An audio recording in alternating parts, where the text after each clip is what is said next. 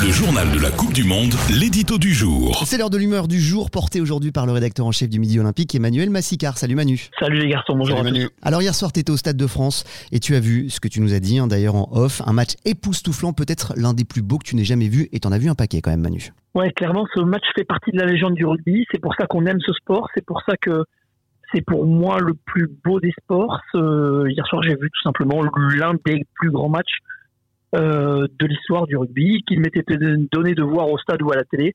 C'est digne de la finale de la Coupe du Monde 2015 entre l'Australie et la Nouvelle-Zélande. C'est digne d'un France-Nouvelle-Zélande 99. Oui, hier soir, ce match était tout simplement hallucinant de par la vitesse, de par la qualité technique, de par l'engagement physique, de par le scénario. Et, au final de par le score, parce que euh, jusqu'à la fin, on était dans le doute et dans l'incertitude. Ce match pouvait basculer d'un camp euh, ou dans l'autre. Euh, c'était tout simplement hallucinant. C'était, hallucinant et, et, dans la lignée de, de, de ce qu'on espère voir aussi ce soir, puisqu'on va parler de ça maintenant, Manu. l'hémisphère sud est en train petit à petit de prendre le pouvoir dans ses quarts de finale. Jusqu'à ce soir, 21h, peut-être avec finalement des Bleus qui peuvent réaliser un exploit monumental aussi.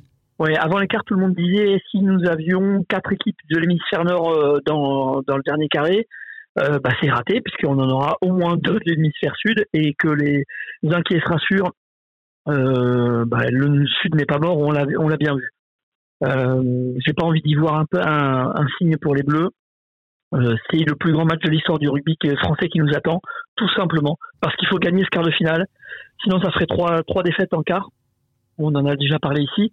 Euh, on a à tout prix besoin d'une victoire. Et puis cette équipe de France, elle est tellement belle, elle est tellement forte, elle a tellement de moyens que moi je suis obligé de faire un gros cocorico et vous dire que bah, finalement, je, moi j'y crois très fort et je, on devient tous supporters euh, dès à présent. Un cocorico pour le chant du coq, Emmanuel Massica, rédacteur en chef du euh, Midi Olympique. Merci Manu.